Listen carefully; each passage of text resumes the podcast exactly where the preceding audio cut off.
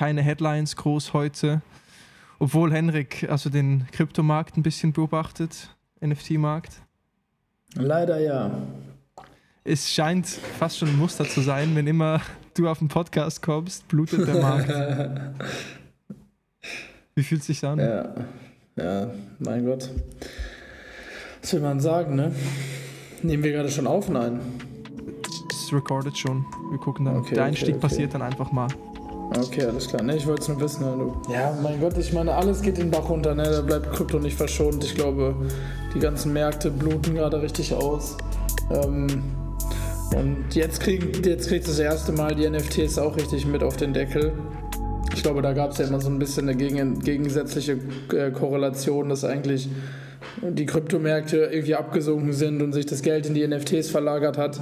Ähm, jetzt ist es irgendwie das erste Mal so, dass tatsächlich auch die NFTs betroffen sind und stark abverkauft wird. Ich glaube, heute war der Tag mit dem niedrigsten Handelsvolumen in diesem Jahr. Ähm, ja, einfach weil die Leute gerade, glaube ich, alle Angst haben, dass es zu einer richtig krassen Wirtschaftskrise kommt. Ähm, und ja, let's see.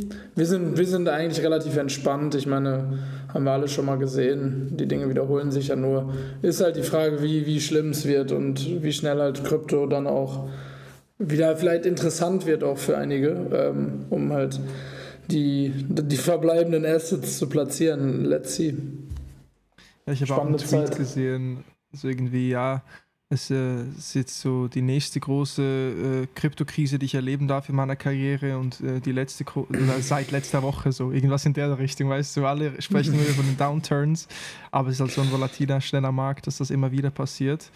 Und gerade die, die jetzt neu dabei sind, die erleben das halt auch zum ersten Mal oder äh, sind sich das ja. noch nicht gewohnt und sie kennen nur die, die grünen Zahlen, ähm, aber ist ja auch eine super Ausrede, um sich mal mit dem Thema Steuern auseinanderzusetzen. Vielleicht sind es ja auch weniger Steuern, die fällig werden mit den sinkenden Kursen. Ich weiß nicht mal, wie das versteuert wird und wie mit, äh, mit, mit der Steigerung des Wertes auch äh, die Steuerzahl sich entwickelt. Aber dafür haben wir uns auch heute einen speziellen Gast äh, dazugeholt, der sich in dem Thema wie kein anderer auskennt. Werner Hoffmann ist der Gründer und CEO von Pecuna. Kuna hat sich da auch spezialisiert. Businesses und auch Einzelpersonen, glaube ich. Da kannst du gleich mehr zu sagen, Werner. Einzelpersonen, ja. Aber genau, äh, hinsichtlich ähm, Krypto, NFTs und dem ganzen, Steuer, ganzen Steuerthema äh, zu beraten. Und steht heute Rede und Antwort, um auch uns zu helfen, diesen Space zu navigieren. Werner, vielen Dank, dass du am Start bist. Wie fühlst du dich gerade? Wie erlebst du gerade die turbulenten Zeiten? Äh, danke erstmal für die Einladung und dass ich hier sein darf. Also freut mich sehr. Ich finde es immer cool, da auch ein bisschen was an die Krypto-Community zurückzugeben. Und das ist so ein komplexes Thema, wo halt irgendwie so wenig Leute durchsteigen und das einfach ein bisschen rauszubringen in die Breite, dass da keine bösen Überraschungen irgendwann auf einen warten ist immer gut, dann zumindest schon mal im Podcast vorher gehört zu haben, um zu wissen, was da potenziell auf einen zukommt und sich überhaupt mal mit dem Thema zu beschäftigen. Genau. Ähm, also ich finde es gar nicht so tragisch. Also es war ja irgendwo klar, dass der nächste Dip wieder kommt. Ich sehe es eher als gute Möglichkeit, jetzt nachzukaufen. Also ich bin jetzt irgendwie seit ein, zwei Monaten nur zu schauen, so okay, wann, wann ist jetzt ein guter Zeitpunkt wieder einzusteigen und ja, gerade so mit den Bitcoin Bull Cycles war schon relativ klar, dass letztes Jahr halt ein Bullier wird und dieses Jahr eher Bear. Und wenn man da entsprechend danach tradet, dann ist auch gar nicht so wild. also. Nice. Okay, ich, ich, glaube, nicht alle sehen das so entspannt wie du, aber ist doch auch gut, wenn man die Dinge so handelt. Und ich höre auch schon heraus, dass du erfahren bist in dem Space. Du sprichst vom, vom Bull Market, das ist ja, wenn der Markt, Markt wächst, wenn Vertrauen äh, in die Projekte da ist. Bear Market bedeutet eher das Gegenteil, ein Downturn, ähm, ja, weniger Vertrauen, mehr Angst im Markt, die Preise sinken. Und da würde mich jetzt interessieren, wie hast du den Einstieg gefunden in, in das Crypto-Game? Wie lange bist du schon mhm. dabei? Ähm, schon ein paar Jahre. mein Einstieg war tatsächlich sehr technisch. Ich habe Informatik studiert und da war irgendjemand und also ich habe einen Studiengang Steuerrecht abgeschlossen, war beim Finanzamt als Beamter angestellt, habe dann nebenher Informatik studiert und irgendwann kommt ein Kommilitone auf mich zu und sagt, hey, hast du schon mal vom Bitcoin gehört? Das müsste doch eigentlich voll dein Ding sein. Da geht es um Geld und Informatik und kombiniert und das löst das Double Spend Problem und das fand ich einfach schon so wahnsinnig faszinierend, dass ich dachte, okay, ich muss mich unbedingt damit beschäftigen und dann so 2015 rum eingestiegen und 2016 war war dann auch gleich nochmal ein Dip. Also ich bin eingestiegen und dann sind die Kurse erst mir gefallen. Und dann halt aber dran geblieben, mich auch ein bisschen mit Mining und so Zeug beschäftigt, also alles von der sehr technischen Seite. Und dann Genau, jetzt bin ich eh schon so ein bisschen eine Überleitung, wer ich eigentlich bin und wie ich eigentlich dazu komme. Und dann war es 2017, wo der letzte krasse Bullrun war, wo die Preise explodiert sind. Ich habe da auch einiges verkauft dann. Und dann stand ich so Anfang 2018 da und dachte mir so, fuck, wie machst du eigentlich das jetzt für die Steuern? Du musst da wahrscheinlich irgendwas angeben. Und dann war ich halt zu der Zeit so, hey, du bist jetzt beim Finanzamt als Beamter angestellt. Äh, du studierst Informatik, du kennst dich mit dem Thema aus und du bekommst es selber gar nicht so wirklich hin, wie das das eigentlich funktioniert und wie du das jetzt in deine Steuererklärung reinbringst. Und dann habe ich halt angefangen, mich da einzulesen und dann war damals wirklich so bitcoinforum.de und so Zeug, wo dann das Thema diskutiert wurde und es gab halt kaum jemanden, der sich mit dem Thema beschäftigt hätte oder auch geschweige denn richtig ausgekannt hätte. Und da habe ich mich dann halt angefangen einzulesen, mit den Leuten auszutauschen. Ein paar Steuerberater gab es schon, die sich mit dem Thema beschäftigt haben. Und so ist dann quasi nach und nach das Thema mehr und mehr zu mir gekommen. Und Anfang 2019 habe ich dann Pekuna gegründet und ich, wir sind keine Steuerberater. Was wir machen, ist quasi die Aufbereitung der Transaktionsdaten. Also wer jetzt irgendwie ein Portfolio-Management-Tool nutzt, da gibt es ja einige auf dem Markt, der weiß, was das für ein Pain ist, wie kompliziert das auch teilweise ist. Man kann zwar da, es das heißt immer so schön, du connectest alle deine Wallets und dann ist alles da, aber in der Praxis ist es meistens doch nicht so. Und gerade wenn es dann um viel Geld geht, dann willst du halt, dass da jemand drüber schaut, der sich damit auskennt und das sind im Endeffekt wir bei Pecuna. Und machen dann ja, ein Gutachten, eine Gewinnermittlung quasi, die du dann an deine Steuerberater geben kannst, die du dann in deine Steuersoftware, wenn du eine nutzt, äh, eingeben kannst und dann ans Finanzamt schicken kannst. Cool, ja, vielen Dank für das Intro und war ein geiler Einstieg. Also 2015 hast du wahrscheinlich einen Rollercoaster auch schon erlebt, aber so vom Timing her wahrscheinlich äh, ganz, ganz, ganz schöne Reise auch gewesen seither. Es war ein relativ langsamer Einstieg, da war nicht viel los, da gingen die Kurse nicht so, da konnte man viel Zeit mit Einlernen verbringen und lesen. Und ich war ja eher so technischer Hintergrund und dann kommt man halt langsam so in diese Richtung, oh, was ist Money und Hard Money und dann auch sehr so diese Bitcoiner Hardcore-Gruppe da mhm. gehabt. Also das war so ein bisschen mein Einstieg und dann erst später so, okay, was gibt es denn eigentlich noch alles und ETH und NFTs und das sind jetzt eh so die ganzen neueren Themen. Und deswegen, ich bin eigentlich so ein bisschen fast schon zu alt für viele Themen, mit denen ihr euch beschäftigt. Also da kann ich zum Teil Sachen von euch lernen und auch von meinen Kunden, die sich eben auch mit den Themen beschäftigen. Geil. 2015 rein, gab es bei dir denn so einen Moment, wo du gesagt hast, okay, das ist die Zukunft, gerade wenn du dich auch äh, aus der technischen Seite raus eingelesen hast, war das so ein Moment, wo du gecheckt hast, oh, das ist mehr als nur ja, eine, eine Technologie, die vielleicht ein bisschen ja, herumexperimentiert wird, sondern das ist die Zukunft. Gab es da so einen Moment? Mhm, absolut. Der war auch relativ, also so aus technischer Sicht war der relativ schnell da zu sehen, so, oh krass, das ist echt eine Revolution, die da auf uns zukommt. Damals wurden dann so Projekte wie ETH wurde gerade mal gepitcht und war ein White Paper, aber einfach schon mal zu sehen, so okay, in die Richtung kann es gehen und das kannst du alles damit machen und dieses, dieser ganze Gedanke von Decentralized, das war damals schon sehr revolutionär und was dann alles damit gemacht werden kann, so komplette Wirtschaftszweige, die jetzt dann nach und nach da wirklich umgestaltet werden aufgrund von Blockchain-Technologie. Das kam dann natürlich alles erst im Nachhinein und auch so Bücher wie der Bitcoin-Standard. Ähm, da nochmal so, so richtig, richtig tief einzusteigen und was ist eigentlich Geld? Also ich habe mich aufgrund von Bitcoin mit sehr, sehr vielen Themen beschäftigt, mit denen ich vorher nicht beschäftigt hatte. Also volkswirtschaftliche, makroökonomische, geldwirtschaftliche Themen, EZB, dieses Money Printing, was bedeutet das eigentlich, was sind die verschiedenen Geldmengen und so weiter. Und bin da tatsächlich so in down the rabbit hole. A rabbit hole it is. Ja, yeah. ein rabbit hole it is. Hast du jetzt für jemanden, der auch jetzt relativ frisch einsteigt, vielleicht ein, zwei Tipps, Lektüren, Blogposts oder Themen, mit denen du dich auseinandersetzen würdest, wenn du jetzt nochmal von Null auf startest? Mhm. Ich habe neulich mich mit jemandem unterhalten, der ähnlich eingestiegen ist wie ich und wir haben gesagt, boah, eigentlich wie, wie leicht hatten wir das damals? Da gab es irgendwie fünf Coins und, und das war's und mit dem konntest du dich beschäftigen und heute gehst du auf CoinMarketCap, hast 20.000 Coins und Projekte und der kann das und der kann das. Also alle, die jetzt einsteigen, ich beneide euch nicht, ihr habt da einen richtig krassen Job vor euch, dich euch mit der Thematik zu, auseinanderzusetzen, aber auch noch mit ganz anderen Möglichkeiten halt, wie da damals gab es halt irgendwie Bitcoin und Litecoin und, und Ripple war dann irgendwie so das nächste große Ding, das gehypt war. Und dann kam irgendwann so dieser ganze ICO-Boom, wo dann plötzlich die Anzahl der Coins und Token und was es da alles gab, so komplett explodiert ist. Aber für jemanden, der jetzt wirklich einsteigt, ähm, wahrscheinlich so die Classics. Der Bitcoin-Standard ist was, was ich wirklich jedem empfehle, der einsteigt, um so die Fundamentals zu lernen. So als Buch ich höre sehr gern Podcast, auch relativ viel und da so ein bisschen so kreuz und quer, sage ich mal, um immer so die neuesten Sachen mitzunehmen. Das ist meistens Podcasts, wo, wo dann so der erste Deep Dive, Twitter ist so das erste Mal, dass man von den Sachen hört und dann Podcast, dass man sich das erste Mal wirklich damit beschäftigt. Mhm.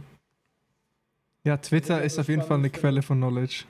Ja, Henrik? Ja. Was ich also spannend finde, ist, wenn man das jetzt hört, es gab irgendwie vier Coins und du guckst auf den Markt jetzt, es gibt ja nicht nur diese vier Coins oder diese 20.000 Coins, sondern es gibt ja auch genauso viele Anwendungsmöglichkeiten für alle Sachen. Äh, bis wie in der Creator Economy hin zu diesen NFT Profile Picture Projekten, Brands, die in den Markt steigen, gleichzeitig ganz viel DeFi-Sachen, Lending-Protokolle, Staking-Protokolle. Äh, ich, wenn ich jetzt mal so ein Jahr zurückspule nach unserer Gründung, ähm, wir hatten jetzt fast ein Jahr Zeit, uns sehr, sehr viele Sachen beizubringen und sind, glaube ich, relativ gut aufgestellt ähm, und haben so jedes Rabbit Hole mal so getoucht ähm, und einen ganz guten Marktüberblick, aber selbst da, mhm. also so da alles nachzuvollziehen, das ist fast gar nicht mehr möglich. Also es geht ja, jedes Thema geht ja unglaublich tief, sei es NFTs, sei es DeFi, sei es überhaupt Bitcoin und die Fundamentals zu verstehen. Da muss ja schon ein Studium für machen mittlerweile. Kommt wahrscheinlich auch bald. Neue, neuer Studiengang. Und ansonsten kommt dann vielleicht die Masterclass vom, vom W3-Fund. Wer weiß. so, viele, so viele Teaser. Aber ihr habt es schon angesprochen, auch mit der großen Dichte an Coins, die existiert, gibt es auch mehr, was man tracken muss. Es gibt immer mehr Plattformen, auf denen man Coins tradet, immer mehr Möglichkeiten. Und hier mal Frage an dich, Henrik, weil du hast ja vor kurzem auch diesen Struggle. Wie bist du vorgegangen, um die Krypto- und NFT-Investments zu tracken und diese Daten zu konsolidieren? Ja, also wir haben ganz, ich meine, wir sprechen jetzt aus Unternehmenssicht mit dem W3-Fund. Ich denke, da gibt es einige Unterschiede zu Privatpersonen. Wir haben aber ganz standardmäßig ähm, tatsächlich uns selber ein Portfolio-Tracking in Excel gebaut, weil wir halt eine Verschiedenheit hatten. Mhm. Wir hatten jetzt nicht nur NFTs, sondern auch verschiedenste Währungen ähm, in verschiedensten Töpfen, in die wir die quasi eingeordnet haben. Ähm, und so habe ich quasi händisch immer einen Excel-Sheet geführt ähm, und dann nachher mit, mit Hilfe eines Partners aus unserem Fund, der auch schon ein bisschen länger in dem Thema ist und sich vor allen Dingen auch mit ähm, Kryptosteuern für Unternehmen beschäftigt, schon sehr lange, ähm, mhm. habe ich dann eben ein Coin-Tracking aufgesetzt und ähm, quasi auch dann wirklich Transaktionen für Transaktionen alles eingepflegt, nachvollzogen, Werte nachgetragen für die NFTs, ähm, weil du hast ja in den Tools aktuell keine Möglichkeit oder sehr eingeschränkte Möglichkeiten, überhaupt einen Zeitwert ähm, zu erfassen, an dem du ihn gekauft hast, weil im Endeffekt dein, dein Coin-Tracking dir dann zeigt, okay, hey, ähm, du hast eins NFT gekauft und hinter diesem NFT steht kein Preis, ähm, wie es bei Coins ist. Und deswegen musste ich dann händisch in die Transaktion rein und gucken, okay, die Werte ermitteln mit den verschiedenen Umwandlungskursen. Das war schon echt ein sehr, sehr großer Berg an Arbeit, aber ja, man muss sich da dann einfach auf den Arsch setzen und, und, das, und das runterrattern. Ähm, und ähnlich ist es dann ja auch für Privatpersonen. Ich habe es dann auch für mich selber gemacht. Ähm, gleiche Probleme. Deswegen ist es super, dass es so Leute wie den Werner gibt. wie siehst du Gerade das, wenn man Werner sich nicht Vollzeit damit beschäftigt. Hat Henrik das richtig gemacht? Oder wie, wie, wie siehst du das? Wie, wie denkst du das Thema auch der, der, der Konsolidierung der Daten und, und wie man das Ganze aufbereitet? Mhm. Äh, Im Endeffekt ist es tatsächlich das die häufigste Variante, die wir auch sehen, dass die Leute das mit Excel-Tabellen selber tracken. Ähm, also wir haben in Pecuna auch ähnliche Probleme. Wir haben auch Kryptowährungen im Betriebsvermögen, bieten wir nicht als Service an, aber für uns selbst machen wir das auch und daher, ich kenne durchaus auch den Pain, wie das zu machen ist und wir machen es auch genauso. Wir haben eine Excel-Tabelle und parallelen Cointracking, um das quasi Portfolio zu managen, Cointracking und für die Buchhaltung und was wir dann auch an unser äh, an unseren Steuerberater weitergeben in eine Excel-Tabelle. Und wir führen sogar noch so eine Art Protokoll, wo wir wirklich so in Schrift ausschreiben, so was haben wir an dem Tag gemacht, damit sogar noch mit die Transaktionen auf der Blockchain noch mal verständlicher dargestellt sind. Und wir auch in einem Jahr noch mal wissen, so, ah, okay, das war das und das und das war eine Bezahlung von einem Kunden und das war eine Zahlung an einen Mitarbeiter, ein Gehaltsbestandteil, ein Bonus. Und das war, da haben wir ein ENS-Name gekauft und solche Sachen. Ja. Das haben wir tatsächlich auch jetzt ähm, dann damit angefangen, quasi wirklich auch ein Logbuch zu führen. Ja. Ähm, wo, du, wo dann drin steht, Kauf NFT, Verkauf Coin, was auch immer. Manchmal erscheint es simpel, ähm, ja. aber das ist gleich auch eine Frage, die wir an dich haben. Äh, ich will das jetzt nicht vorwegnehmen, ähm, aber dann kommen noch solche Sachen wie Airdrops ins Spiel ähm, und Claim von Airdrops, gerade bei NFTs. Äh, und mhm. das dann nachher nochmal nachzuvollziehen in den ganzen Transaktionen dauert halt einfach ewig. Deswegen haben wir uns auch angewöhnt, immer alles fleißig mitzuschreiben. Ja. Das heißt also wirklich händisch auch, Entschuldigung, ja. Ja, händisch das Logbuch, was ihr dann auch äh, führt, auch über Excel-Sheet dann, Werner, wo, wo ihr die Sachen eintragt für Pekuna und genau. euer Business. Genau. Krass. Ja, ja, das ist, und weil wir äh, eben wissen, wie viel Aufwand es gibt und es gibt keine gute Lösung hier. Also es gibt immer noch nichts auf dem Markt, ja. wo wir sagen, hey, da könnte man das echt machen und so aufbereiten, damit auch eine Buchhaltung damit umgehen kann. Haben wir gesagt, wir können es aktuell keinem Kunden anbieten, was einfach viel zu teuer und viel zu aufwendig wäre.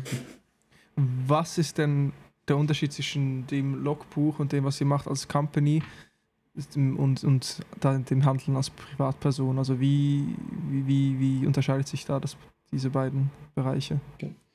Ähm, die Privatperson hat es insofern einfacher, dass du hier keine doppelte Buchführung machen musst. Du musst nicht die ganzen einzelnen, du musst die Transaktionen nachweisen, aber du musst sie nicht in der Buchhaltungssoftware verbuchen und persistieren in der Buchhaltungssoftware.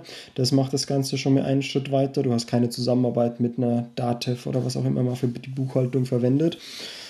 Und ähm, im Rechtsbereich sind wir auch einiges klarer beim Privatanleger, ähm, wie das Ganze geregelt ist. Da gibt es tatsächlich im Bereich Buchführung noch mehr Unklarheiten und die dann eben unterschiedlich auszulegen. Also es ist wirklich so, im Betriebsvermögen ist es Anlagevermögen, ist es Umlaufvermögen, wie wird es bilanziert, da gibt es die verschiedenen Bilanzierungsverfahren, dann ist zum Beispiel FIFO auch nicht klar geregelt im Anlagevermögen, da gibt es in manchen Bereichen noch LIFO, das du anwenden könntest, aber nur wenn du es so einstufst und nicht, wenn du es anders einstufst und so weiter. Und da quasi eine Entscheidung zu ändern, hätte irgendwie fünf Sachen, die du in der Berechnung dann ändern müsstest, auf sich. Und deswegen, da gibt es tatsächlich aktuell noch sehr große Unsicherheiten, sage ich einfach mal.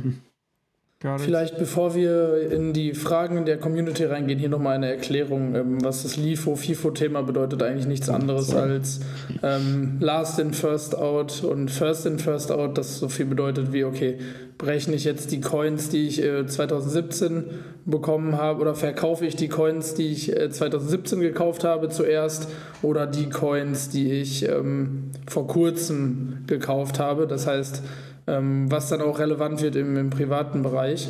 Ähm, weil wenn du dann über diese Haltefrist bist, ist natürlich von, von großer Relevanz, ob Steuer anfällt oder nicht, ähm, je nachdem, wie rum du das Ganze dann ähm, versteuern musst. Also als erst Last in First Out oder First in First Out. Ähm, vielleicht können wir von hier dann auch direkt in die Fragen aus der Community ähm, springen, weil ich glaube, das ist für die meisten Leute interessant, die jetzt nicht unbedingt gewerblich äh, Krypto halten und damit handeln, ähm, sondern eben das Ganze als Privatperson machen.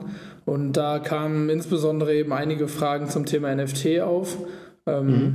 Und die erste wäre, vielleicht mal direkt als Einstieg, wie wird überhaupt so ein NFT klassifiziert ähm, aktuell? Ist es ein Finanzprodukt? Ist es ein normaler, normaler, normales Gut? Ist es Kunst? Ähm, wie ist da gerade der Blick drauf von der Steuerseite und was ist dein Blick drauf? Ich weiß, es ist vielleicht nicht mhm. ganz 100% geregelt, aber zumindest ähm, was der Status quo. Ja, Genau, im Endeffekt das Steuerrecht unterscheidet im Privatvermögen jetzt nach gar nicht so vielen verschiedenen Klassen. Wichtig für die Einordnung wäre, ist es Kapitalvermögen? Da können wir ganz klar sagen, nein, ist es nicht. Kapitalvermögen ist relativ streng definiert. Also auch bei den ganzen anderen Kryptotoken und Kryptowährungen, die es so gibt, sind wir definitiv nicht im Kapitalbereich.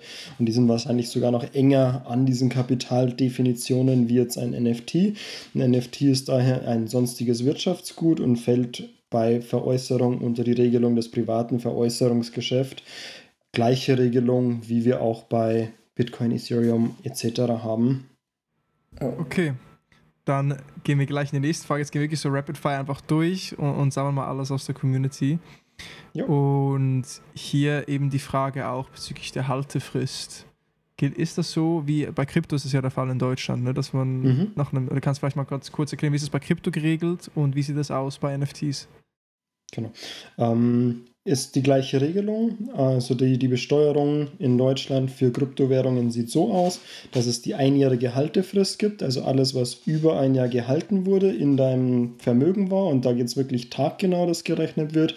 Wenn du am, was ist heute, am, ich sage jetzt mal einfach 1. Mai was kaufst, dann musst du es am 2. Mai nächsten Jahres, kannst du es steuerfrei verkaufen. Kannst ja wirklich das Datum plus einen Tag rechnen.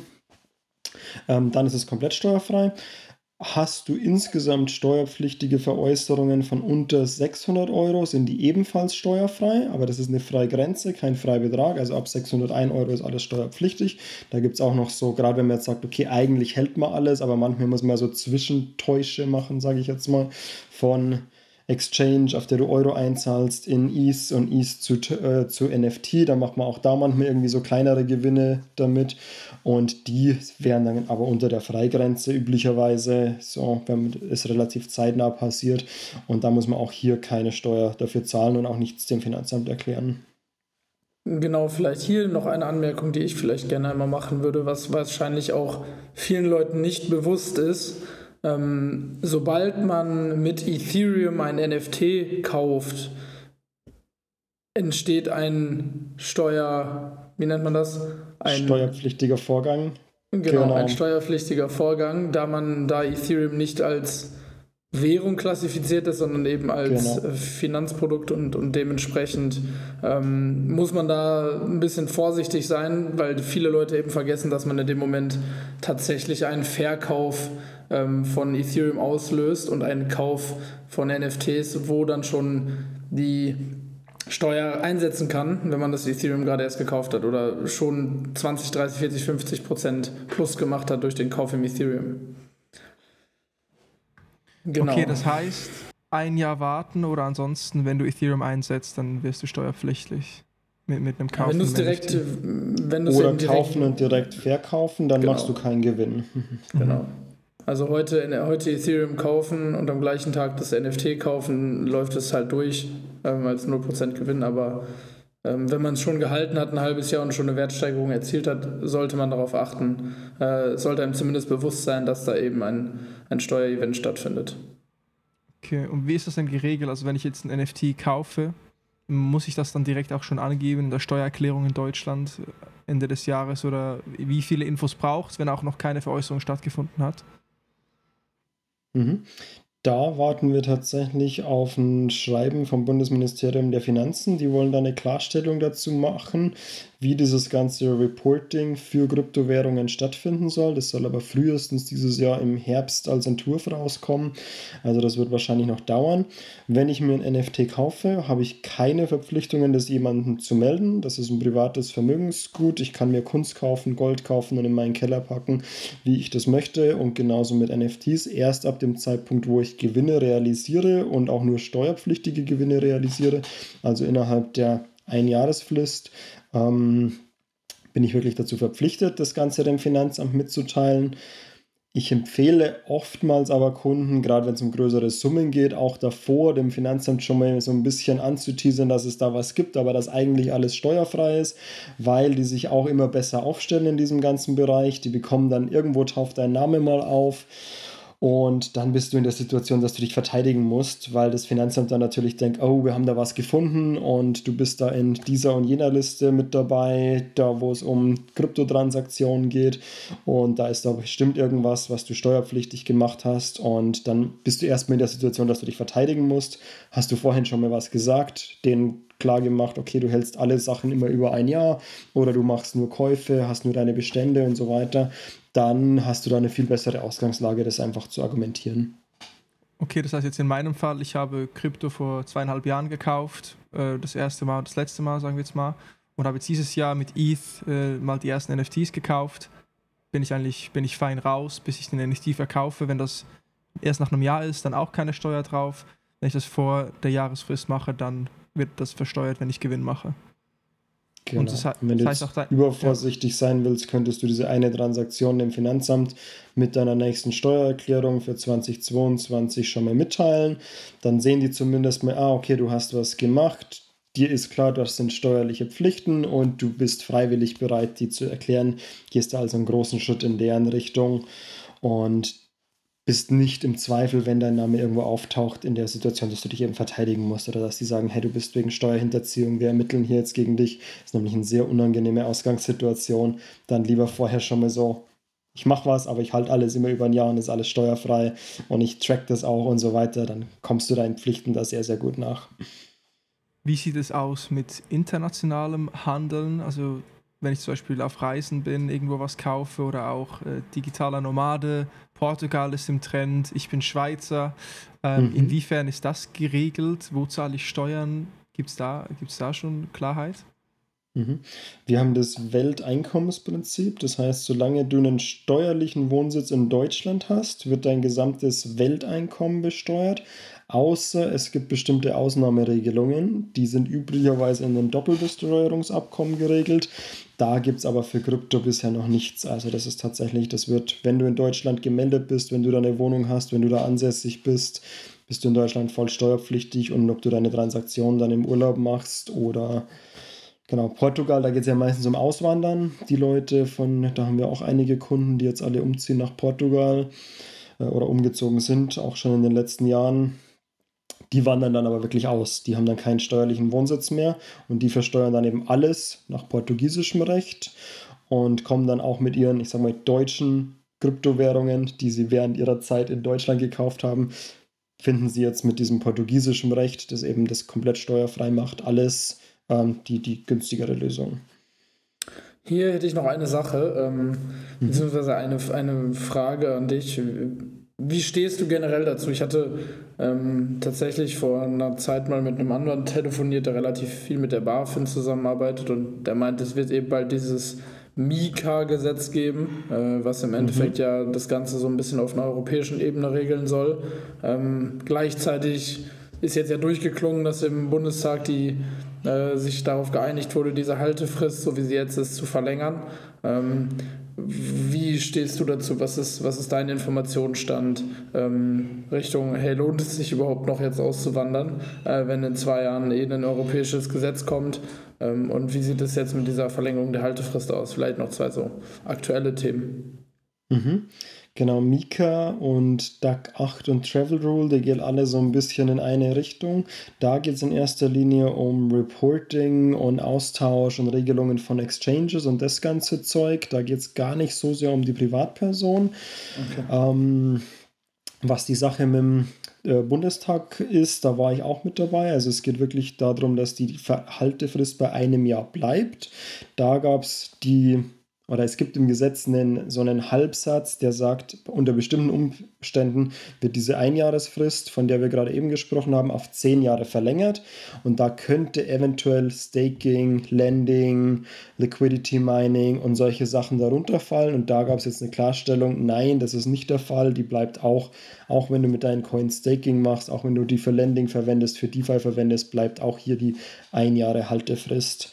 Und genau das war so einer der ganz großen Themen, was viele gefürchtet haben, dass diese Coins jetzt erst nach zehn Jahren steuerfrei sind und sind deswegen ausgewandert. Da kann man jetzt mittlerweile sagen, das ist relativ sicher. Also da gehe ich jetzt fest davon aus, dass es kommt. Soll auch jetzt dieses Jahr im Mai veröffentlicht werden, dass es wirklich schriftlich ist. Und genau, aber es, man merkt, das regulatorische Netz, es zieht sich zusammen. Es ist auch die CARF, die Crypto, das Crypto Asset Reporting Framework gerade am Entstehen, dass die Exchanges darüber berichten müssen an die Finanzinstitu an, an die ähm, Finanzaufsicht, wer bei ihnen auf der Exchange handelt. Also jeder, der mal bei irgendeiner Exchange ein KYC gemacht hat, also seinen Ausweis hochgeladen hat und dieses Verifikationsverfahren, der kann davon ausgehen, früher oder später wird sein Name auch bei seinem Finanzbeamten auftauchen, weil diese ganzen Daten jetzt eben mehr und mehr auch ausgetauscht werden zwischen einzelnen Ländern, zwischen einzelnen ähm, Exchanges, Finanzaufsicht, Bankaufsicht, Behörden und so weiter.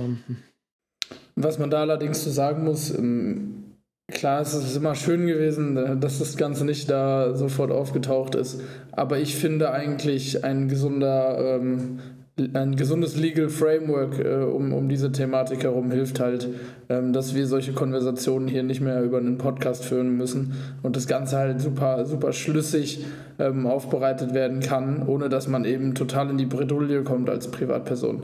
Äh, ich, ich finde, das, das ist wirklich noch notwendig, ähm, um da wirklich dann auch einen Schritt zu gehen und alle Leute darauf loszulassen, weil sogar die absoluten Krypto-Experten, die es schon ewig machen, wissen ja gar nicht wirklich genau, äh, wie das alles funktioniert und wie es jetzt richtig zu tun ist. Ähm, und da finde ich es eigentlich immer sehr positiv, wenn sich da ein bisschen was bewegt.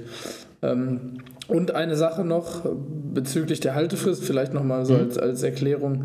Ähm, so wie du es gerade beschrieben hast, äh, Lake, äh, Staking und Landing-Erträge können, äh, fallen dann nicht unter dieser 10-Jahres-Haltefrist, ähm, was so viel bedeutet, wie wenn ich jetzt mein Ethereum in ein Staking-Protokoll gebe, kann ich staken, muss natürlich die Staking-Rewards versteuern. Mein mhm. Ethereum, was ich eingesetzt habe, allerdings nicht, was natürlich super, super attraktiv ist ähm, und meiner Meinung nach einen großen Push eigentlich auch in Richtung Deutschland gibt, ähm, weil es schon sehr, sehr kryptofreundliche Entscheidung ist ähm, und man als Privatperson eben staken kann, im Endeffekt Zinserträge generieren kann, ohne dass man das eingesetzte Ethereum versteuern muss, ähm, beispielsweise. Und das ist eigentlich ein sehr, sehr positives Zeichen. Ja, auf jeden Fall. Und ich war auch viel in Gesprächen mit dem Finanzministerium so im letzten Jahr. Und da war die Linie sehr in Richtung, doch, das wird auf jeden Fall kommen und geht davon aus, die zehn Jahre Haltesfrist und so weiter. Das war da tatsächlich eine große, große Überraschung letzte oder vorletzte Woche, als wir da, ich und zahlreiche andere Kryptosteuerleute eingeladen wurden und es da vorgestellt wurde, dass diese, genau diese Regelung, die ja mit so das Damoklesschwert über vielen Themen war. Also auch DeFi wäre krass davon betroffen gewesen. Und genau, es wird eine Einschränkung geben, und zwar wenn du die Staking Node selbst betreibst, die wurde klassifiziert als gewerblich. Da bist du dann wie ein Unternehmer tätig.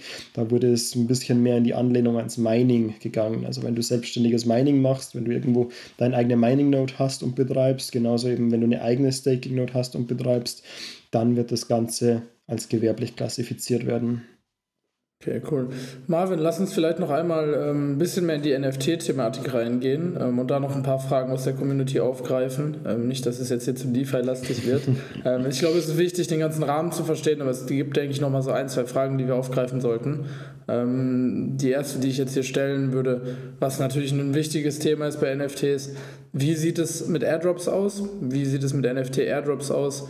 Ähm, und vor allen Dingen vielleicht nochmal den Unterschied zwischen einem Airdrop, der einfach in deiner Wallet landet, und einem Airdrop, den ich proaktiv claimen muss und dafür auch nochmal Gebühren bezahle. Äh, Gibt es da einen Unterschied? Wie sieht die steuerliche Betrachtung aus? Ich glaube, das ist ein wichtiges, wichtiges Thema für viele, die auch privat, privat NFTs halten und traden.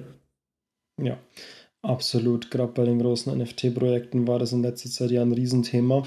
Ähm, es gibt eine Unterscheidung beim Airdrop, allerdings ist die anders, als du gesagt hast, und zwar die Unterscheidung nach dem neuen Schreiben, das jetzt vom Finanzministerium demnächst veröffentlicht werden soll, lautet, ob du ähm, für den Claimen mehr als deine Adresse zur Verfügung geben musst. Also erfolgt irgendeine Art von Gegenleistung.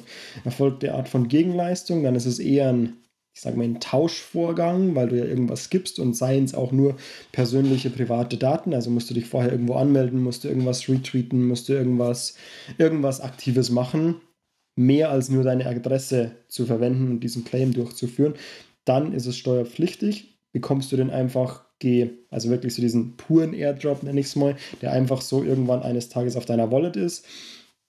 Der ist komplett steuerfrei, musst du ihn claimen, aber auch alles, was du fürs Claimen brauchst, ist deine Adresse und du zahlst nochmal Gas-Fees, ähm, ebenfalls komplett steuerfrei.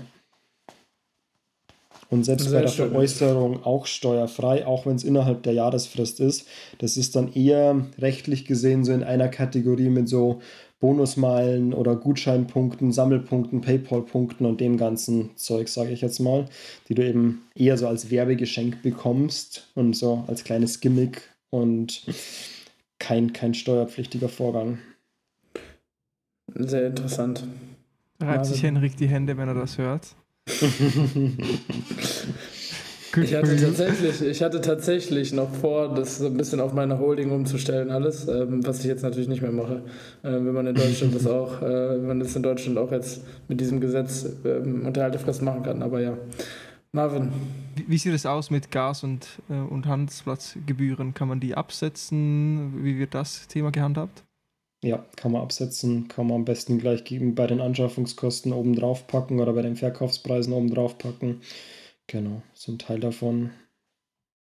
Okay, und wenn wir jetzt auch viele, die in den Space kommen, dann auch mal mit größeren Summen hantieren, äh, die Kurse wachsen, gibt es so einen Grenzwert oder eine Summe, ab der man ein Gewerbe anmelden muss oder wo das auch anders gehandhabt wird?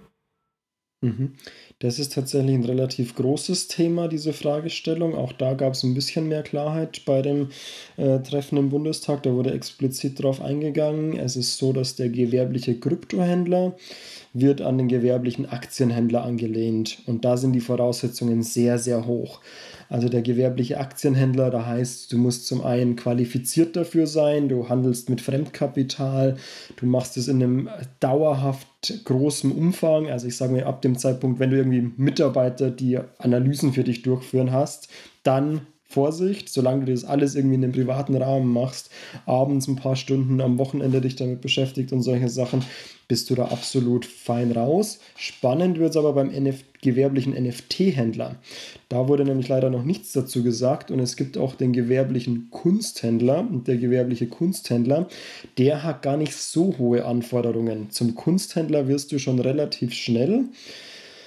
Und jetzt ist so ein bisschen die Frage, ob NFT hier eher im Bereich Kunst eingestellt wird oder ob die Meinung ist, okay, das wird eher genauso wie der Kryptohändler ist, nur nur eine andere technische Darstellung und ist eigentlich genauso wie Krypto und Aktien auch.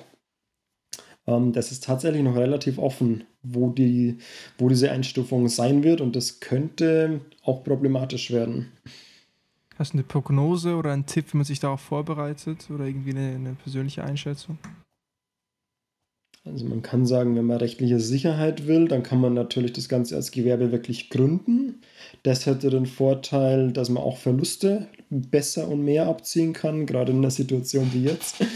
Wenn man sagt, man will sich zumindest die Verluste dann sichern, da gibt es dann mehr Möglichkeiten, wenn man in der Gewerblichkeit ist. Also du kannst jederzeit zu deiner Stadt gehen und sagen, hier, du möchtest ein gewerbliche, ein Krypto-Handelsunternehmen anmelden ähm, das das wäre eine Möglichkeit, ist aber steuerlich leider der schlechteste Fall, weil dann zahlst du auch noch auf alles Steuern, du hast keine Einjahreshaltefrist mehr und du zahlst noch Gewerbesteuer auf deine Gewinne obendrauf.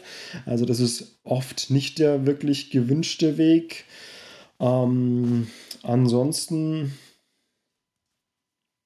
frühzeitig aufs Finanzamt aktiv zugehen, ist wahrscheinlich so der Way to go hier zu sagen, hey, ich mache da in dem Bereich was, ich bin mir selber unsicher, ich schätze es so und so ein, der Aufwand ist in dem und dem Umfang.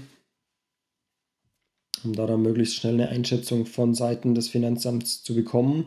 Aber die wird an der Stelle wirklich individuell sein, nur für dich gelten. Die werden keine allgemeinen Aussagen dazu machen. Und wir hoffen, dass das BMF da relativ zeitnah auch das Schreiben erweitert. Die werden jetzt in dieser Runde noch nichts zu NFTs, ähm, das jetzt dann im Mai rauskommt, dazu sagen, aber wir sind da mit einigen Leuten dran, da auch neue Themen noch einzubringen, die bisher einfach immer noch außen vor gelassen sind, weil der Space sich einfach super schnell entwickelt. Also jetzt geht es erstmal so um, ich sage mal so, die Basics zu regeln und dann wird das Ganze mehr und mehr ausgearbeitet werden und auch mehr Details und eben auch so Sachen wie NFTs. Und der DeFi-Space ist auch noch relativ dünn nur beschrieben und da wird es dann noch einiges mehr geben. Okay, das heißt, ein Gewerbe anzumelden, eine Firma zu gründen, um darüber die Investments zu tätigen, die NFTs zu kaufen, davon würdest du aktuell abraten mit den, mit den Regelungen, die zurzeit bestehen? Ich würde nicht davon abraten. Ich sage nur, es ist steuerlich nicht günstiger.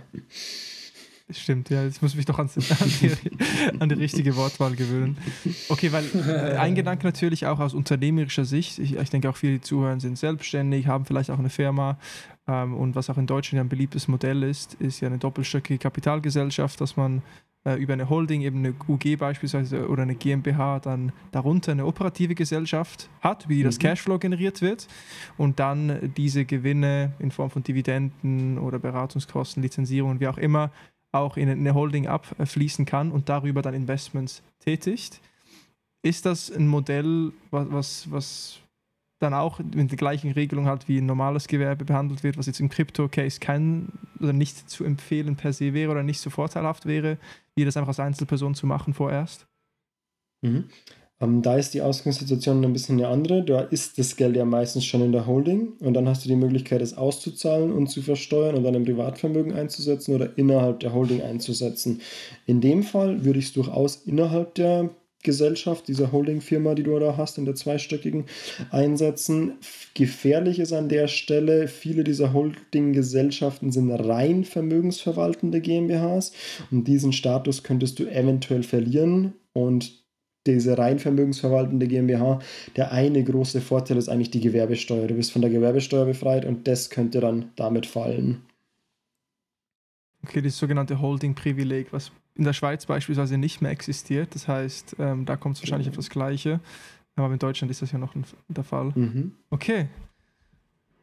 Was haben wir sonst noch für Fragen aus der Community? Wenn wir jetzt da noch äh, in den Discord gucken, auch hier Fun Fact für alle, die zuhören. Werner haben wir kennengelernt, auch über LinkedIn. Und ich glaube, mittlerweile bist mhm. du auch im mhm. Discord, wenn ich mich nicht täusche. Auf jeden Fall über LinkedIn kam der Kontakt zustande zu Victoria. Vicchick mhm. 030, die ja heute nicht dabei ist. An dieser Stelle auch große Sorry. Ich bin mir sicher, ihr alle vermisst ihre wunderbare Sprechstimme. Dafür haben wir jetzt äh, die raue Stimme von Henrik dazu geholt. ähm, Hast du noch gerade was top of mind, Henrik? Komm, lass uns eine letzte Frage machen, damit wir das auch nicht äh, zu sehr in die Länge ziehen ähm, und dann das Wrap-Up reingehen. Und ich denke, dann haben alle heute genug über Steuern gelernt. Ähm, wenn ich mir jetzt nochmal eine aussuchen dürfte, Entschuldigung, ich habe wirklich heute eine sehr raue Stimme. Ähm, wie siehst du, vielleicht nochmal ein anderes Thema weg von den NFTs, aber doch sehr spannend, wenn man sich auch sehr viel in dem Steuerbereich ähm, aufhält. Wie siehst du die Zukunft von Krypto wirklich als Zahlungsmittel? Ich meine, wir haben es jetzt schon in einigen Ländern gesehen.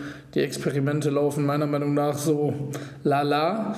Ähm, nichtsdestotrotz da nochmal den Blick drauf, mal vielleicht abgesehen von der Volatilität, was da so deine Meinung zu ist. Mhm. Ähm, also ich glaube, da sind wir schon noch ein bisschen weit weg oder ein bisschen weiter weg, als, als viele denken. Es ist wirklich so, also Zahlungsmittel ist im Endeffekt, was wird akzeptiert. Ähm, ich bin jetzt aktuell gerade in Schweden. Ich merke, wie viele Leute hier mit äh, Bankkreditkarte zahlen. Also jeder Kleinstbetrag wird hier mit Karte bezahlt, ganz ein anderer Umgang mit Geld. Ähm, da sehe ich Deutschland noch überhaupt nicht. Also ich war zum Teil echt überrascht an Orten, wo ich wirklich dachte, da ähm, gibt es bestimmt keine Kartenzahlung, aber von wegen. Und nachdem gerade Deutschland so super affin ist zu Cash, glaube ich, wird das noch ein sehr, sehr weiter Weg. Also noch nicht mal Electronic Payment. In Berlin kannst du noch nicht mal in jedem Café mit Karte zahlen. Die wollen immer alle noch Bargeld sehen. Ähm, dann glaube ich auch nicht sonderlich stark an CBDCs, also Central Bank Issued Digital Currencies. Ich glaube, da müssen die Zentralbanken noch viel lernen, weil was ich da so mitbekomme, da geht es oft auch oh, wir haben Geld, das wir noch besser kontrollieren können und noch besser nachvollziehen können, als diesen Gedanken der, oh, es ist dezentral und du kannst Anwendungen auf Geld bauen und solche Sachen in den Vordergrund zu stecken. Und daher ist auch hier die Frage für mich, wer wird sowas nutzen? Wo ist jetzt der Vorteil, einen CBDC-Euro zu nutzen, E-Euro zu nutzen von der Zentralbank, wenn ich auch genauso gut ähm, andere Möglichkeiten habe. Ich glaube, wir gehen aber auf, einen sehr, auf eine sehr spannende Zeit zu, in der es eine ähm, Competition of Currencies geben wird. Ich glaube, das gab es lange, lange nicht mehr, dass es nicht nur die eine nationale Währung gibt für einen Wirtschaftsraum, sondern dass es wirklich mehrere Währungen in Konkurrenz gegeneinander gibt und dass eben auch da die Technologie noch oder viel, viel besser ist mittlerweile, um solche Sachen auch umzusetzen. Also, dass du nicht nur dein Euro-Konto hast, sondern irgendwann auch dein UST oder USDT-Konto hast, der dann an den Dollar geknüpft ist und dieses und jenes Konto oder vielleicht auch irgendwann mein Bankkonto, das an Bitcoin gebackt ist und solche Sachen. Und dass da tatsächlich noch mal eine Disruption kommen wird in dem Bereich. Ich denke, diese Competition von Currencies weitet sich auch nochmal aus auf die Competition von Ländern oder Städten. Also wir sehen ja auch hier in Portugal bestes Beispiel, die jetzt mit äh, Niedrigsteuern äh, Unternehmer oder ja, Menschen einfach anziehen. Ich habe vor kurzem gesehen, dass Italien jetzt auch äh, was einführt für digitale Nomaden, irgendwie Steuern auf 5% runter und du kannst mal für ein Jahr dort leben, wenn du akzeptiert wirst. Und es wird wahrscheinlich immer mehr jetzt der Fall sein in diesem Remote-Arbeitsumfeld. Ähm, und digitalen Währungen. Ich bin gespannt. Du bleibst in Deutschland vorerst, Werner. Du bist gerade in Schweden, aber dein Sitz äh, ist doch in Deutschland. In Schweden, genau, aber offiziell wohne ich, oder ich bin in, in Deutschland, in Berlin gemeldet. Ich bleibe auch dort. okay, got it. Nice. Ja, wir haben viele Infos gesammelt, äh, viel Knowledge von dir schon herausgesaugt. Vielen Dank dafür. Ähm, gibt es abschließend von deiner Seite irgendwie noch einen Tipp oder eine, eine Resource oder einen Impuls, den du an die Zuhörer mitgeben möchtest? Vielleicht Fehler, die häufig noch gemacht werden? Mhm. Ähm, ein Thema, das ich mir noch gedacht habe, dass wir vielleicht drauf kommen heute im Call, sind so die ganzen Metaverse-Themen. Da sind wir auch in einem Bereich, der noch super neu ist, wo es noch fast keine Regelungen gibt, aber hier ist spannend die Abgrenzung zu Gaming ab wo bist du eigentlich in dem Spielbereich und wo bist du noch wirklich, ich halte hier ein Asset, das auch ein, ein echtes Wirtschaftsgut ist. Also ist ja eh bei, bei allen Themen schwierig, die so rein digital sind.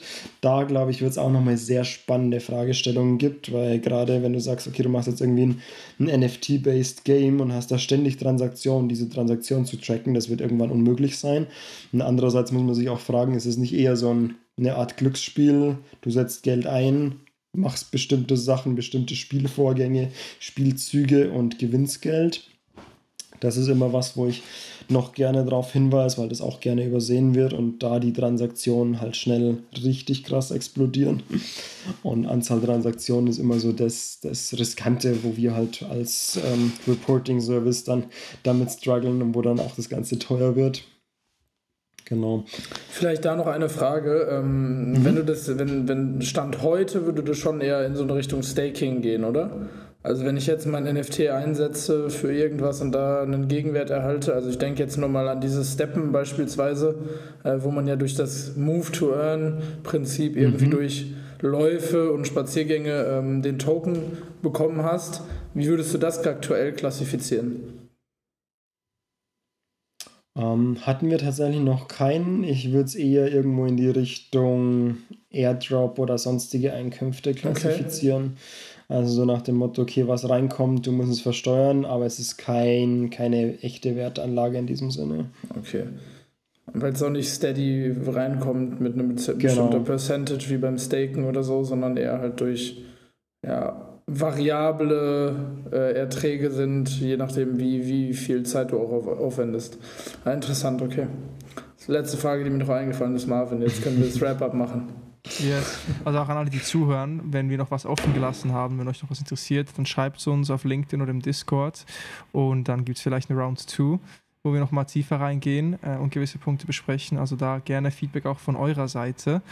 Was mich noch interessieren würde, so zum Wrap-up, also erste Frage, akzeptierst du Kryptowährungen für, für das, für Pekuna? Akzeptiert die Krypto? Wir akzeptieren für Pekuna Kryptowährungen, ja. Kommt immer ein bisschen drauf an, welche und, und auch welcher Kunde, aber im Großen und Ganzen ja. Wie siehst du so den Split percentage-wise so von, von jetzt ähm, Kunden, die mit Krypto bezahlen versus Fiat? Ähm, kann ich dir gar nicht sagen. Ich bin nicht der Sales Guy bei uns im Team. Okay. Deswegen, ich kriege es manchmal mit, oh, Kunde hat mir Krypto bezahlt, aber ich habe überhaupt keinen Überblick. Alles klar, okay. Nee, finde ich spannend. Ich überlege es mir auch immer mehr und es gibt auch immer mehr Dienstleister, die das auch möglich machen. Zumindest mhm. jetzt im mhm. B2B-Space auch äh, Kryptowährungen entgegenzunehmen oder für Online-Retail. Aber das, was wir vorhin besprochen hatten, war dann eher Offline-Retail in einem Store mit Krypto zu bezahlen. Das ist noch eher mhm. äh, ein Thema für die Zukunft, wie du gemeint hast. Ähm, eine Person, der man auf Twitter folgen muss. Top-Account to follow. Twitter, hm, also natürlich uns, Pikuna Steuer.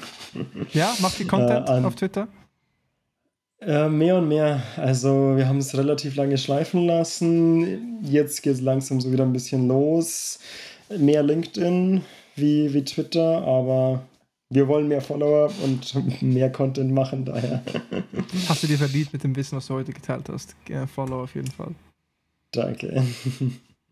Und sonst irgendeine Source oder eine Page, äh, ein Personal Brand? Die Sachen, die ich schaue, sind alle, ich sag mir, relativ technisch. Also ich folge halt irgendwie ESA-Scan und anderen Portfolio-Tracking-Sachen. Wen ich super sympathisch finde, ist Crypto Wendy. Kennt ihr die? Nee, sagt mir gar nichts. Das ist eine amerikanische, ich glaube, die kommt eher aus dem TikTok-Universe, macht aber auch Twitter und mittlerweile alles. Aber die finde ich hat immer so ein bisschen so to the point Content mhm. und macht es auf eine echt sympathische Art. Nice. Du hast gesagt, du hörst gerne Podcasts. Welchen Podcast würdest du uns empfehlen? Oh, auch da höre ich relativ viele. Und dann, wenn man so gefragt wird, ähm, 21 fällt mir spontan ein als so der erste ausgeschrieben oder als Zahl? Genau, 21? also wirklich E-I-N-U-N-D-Z-W-A-N-Z-I-G. Mhm. Okay, genau. notiert. Kennst du den Henrik? Nee, tatsächlich nicht. Ist eher ein Bitcoin-Podcast. Bist du ein Bitcoin-Maximalist? Weil dann würdest du auch meine, meine, meine Frage schon beantworten. Wenn du nur in ein Krypto-Projekt investieren könntest, no financial advice, of course. Welches Projekt und warum? Ja, das wäre definitiv Bitcoin bei mir. Und ja, warum? It's Sound Money. also alles andere ist noch mehr Startup, noch mehr Projekt und Bitcoin ist halt einfach so der, der neue Standard meiner Meinung nach. Geil, nicer Take. Da ist auch schon anders als Leon von der letzten Folge, der hat Ethereum ge äh, genannt. Ähm, das, sind NFT, das, sind aber auch die NFT-Leute. Das stimmt, das stimmt. Das stimmt. Da kann man wenig mit Bitcoin machen. Das stimmt. Insofern ist Bitcoin ja sehr langweilig. Nicht mal Staking, gar nicht. Also auch steuerlich ist Bitcoin echt langweilig. Aber könnte das noch kommen, so Bitcoin-NFTs? Ich meine, Jack Dorsey hat auch schon drüber gesprochen, mit Block natürlich sehr bullish uh, on Bitcoin dass da auch Applikationen ja. drauf entstehen? Oder ist Bitcoin bekommt es nicht mal hin, das Lightning-Netzwerk richtig zum Laufen zu bekommen. also, wie lange wir da schon dran arbeiten. Ähm, ist, ist glaube ich, einfach nicht das Anwendungsgebiet. Bitcoin ist Gold. Das, das legst du in einem Banksafe und lässt es da zehn Jahre liegen und freust dich, dass die Inflation an dir vorbeizieht, weil du hast halt Bitcoin und. Makes sense. Ich habe gestern auch von Naval eine spannende Anekdote gehört, wo er eben gesagt hat, es spielt auch keine Rolle, ob jetzt die ganze Welt Bitcoin benutzt äh, und sonst was, sondern wie bei Gold auch ist es oft eine kleine Anzahl an Menschen, die das halten und solange sie an den Wert glauben und man das handeln kann, ist auch der Wert gerechtfertigt und das scheint auch so ein bisschen dein ja. Mindset gegenüber Bitcoin zu sein. Nice, alright. That's a wrap. Jetzt doch mal für dich, Werner, kannst gerne dein Projekt mhm. chillen, Pekuna chillen. Ähm, was machst du, was macht ihr, wie findet man dich, wo findet man dich und für wen sind auch deine Services interessant? Genau, nochmal eine kurze Zusammenfassung. Also Picuna ist Krypto-Gutachter. Wir sind in erster Linie, man kann sich es mehr so vorstellen wie Blockchain-Analyse-Firma. Also zu uns kommen Privatpersonen mit ihren Wallets, mit ihren Exchange-Daten und wir packen, ich sage alles zusammen, alles in einen großen Topf, schauen, dass es alles dann irgendwo matcht, Auszahlungen, Einzahlungen, versuchen alles zu klassifizieren, was so da ist. Wir hatten jetzt heute irgendwie so Airdrops, haben wir gesprochen, über DeFi haben wir gesprochen, über NFTs, das alles zuzuordnen, schreiben einen schönen ausführlichen Text darüber, was das Ganze steuerlich bedeutet, was wir denken, dass das Ganze darstellt, machen eine Gewinn- und Verlustberechnung, auch so nach First in, First out, wie wir es ganz am Anfang hatten, schauen, dass die ganzen Jahresfristen berücksichtigt werden. Und am Ende bekommst du ein ja, ein richtig ausführliches, so professionell wie irgendwie möglich gehendes ähm, Gutachten, dass du dann deinem Steuerberater, Finanzamt, manche brauchen es auch für Banken, wenn es da irgendwelche Probleme mit Herkunftsnachweis und solche Sachen gibt, ähm, vorlegen kannst. Und das wird dann auch sehr, sehr gut von den, also Finanzämtern ist so das, das Hauptthema bei uns anerkannt. Und ja, die, nachdem es ja ein sehr aufwendiger Prozess ist, wir haben von Hendrik ein bisschen gehört, wie er das gemacht hat und wie intensiv da der ganze Prozess war. Es lohnt sich wirklich erst ab einem gewissen Volumen. Ich sage mal, die meisten unserer Kunden sind schon irgendwo im Bereich, also sechsstellig auf jeden Fall, die meisten siebenstelliges Portfolio, also über einer Million Portfoliowert.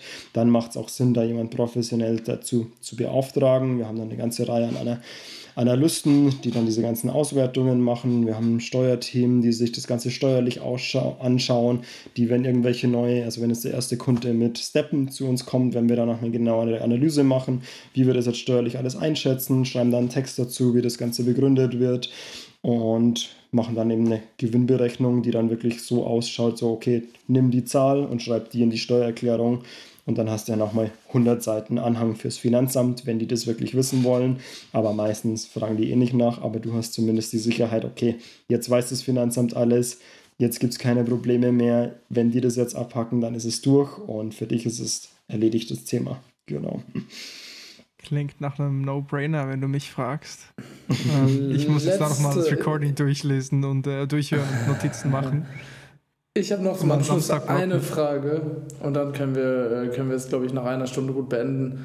Was meinst du denn? Ich meine, was ist so, ab wann macht es Sinn, zu euch zu kommen? Was ist da so eine Schwelle? Ich kann mir sehr gut vorstellen, dass der Overhead bei 1000 Euro Gewinn noch nicht so, äh, noch nicht so groß ist, dass sich das sich auch lohnt. Äh, was sind da so, was ist so euer Kundenprofil? Mhm. Wie ich schon meinte, die meisten sind mit einem Portfoliowert von über einer Million da macht es dann wirklich Sinn. So ein Transaktions- oder Gewinnvolumen haben wir üblicherweise nicht so als Faustregel, weil darum geht es ja, dass wir genau das ausrechnen. Und es kann ja auch relativ schnell schwanken, ob man mit einer einjährigen, mit einer zehnjährigen Frist etc. rechnet. Ähm, die Kunden, die zu uns kommen, vieles aus Empfehlungen. Wir sind mittlerweile einfach ja doch relativ bekannt, gerade in Kreisen, wo ähm, die, die Summen ein bisschen größer werden. Die sind dann auch alle ganz gut vernetzt. Wenn das Finanzamt an der Tür klopft, wir haben viele Leute, die jetzt irgendwie im Steuerstrafverfahren sind, die Steuerermittlungen haben, die auch lange dabei sind, vielleicht noch nie irgendwas angegeben haben, die kommen dann gerne zu uns und sagen so, okay, ähm, jetzt muss es sauber gemacht werden. Äh, Leute, die eine Selbstanzeige planen, denen jetzt so langsam klar wird, so, oh, okay, ich habe da vielleicht Scheiße gebaut in den Vorjahren, ich will jetzt da mal aufräumen. Ähm, und die kommen zu uns, um das quasi einmal aussortieren zu lassen und aufräumen zu lassen, um dann damit diese Selbstanzeige zu machen beim Finanzamt. Okay, dann an alle, die zuhören, wenn, wenn das nach euch klingt, dann wisst ihr, was zu tun ist. bekuna.de eine Bitte hätte ich noch, genau. Äh, Aufruf an eure Community, Hiring, bei uns ganz großes Thema. Wir suchen immer Leute, die motiviert sind, die in den Crypto-Space rein wollen.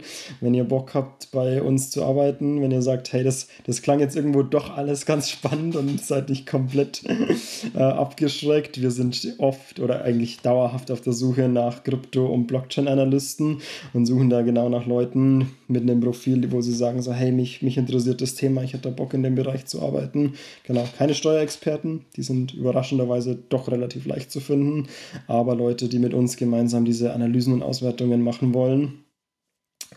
Genau, wenn da jemand nice. in der Community ist, gerne über, am besten am einfachsten findet ihr uns auf LinkedIn und ansonsten ähm, auch über Discord, Twitter, bei uns, bei uns im Discord.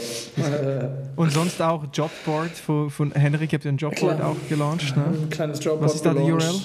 Ah. Das ist eine gute Frage. Jetzt hast du mich hier ins kalte Wasser geschmissen. Ähm, nee, das hat die, die Wiki geshared am Wochenende. Äh, ja. w3.pallet.com slash jobs. Auch nachzulesen im Announcement-Channel im Discord nochmal. Yes. Cool. Very nice. Da gerne auch rein. Genau. Unbedingt. Unbedingt. Und äh, ja, danke für dein Knowledge, Werner. Ich glaube, es ist geil zu sehen, wie eben mal zumindest ein paar Menschen jetzt auch versuchen, im Steuerthema und, und Legal-Thema Licht ins Dunkle zu, zu bringen. Und ähm, da seid ihr auf jeden Fall Vorreiter. Ich sehe nicht viele und da ist ein Riesenbedarf. Ich denke, das spürt ihr wahrscheinlich selber auch ja, ganz gut. Ja, definitiv. Ähm, und ja, nochmal ganz zum Schluss an alle, die zuhören, wenn ihr noch Fragen habt zum Thema, dann schreibt es uns einfach auf Discord und äh, wir werden da nochmal nachhaken. Ansonsten GG ab an die Steuererklärung, Logbuch aufsetzen und los geht's. Mhm. Wir werden es alle schaffen machen. Cool. Perfekt.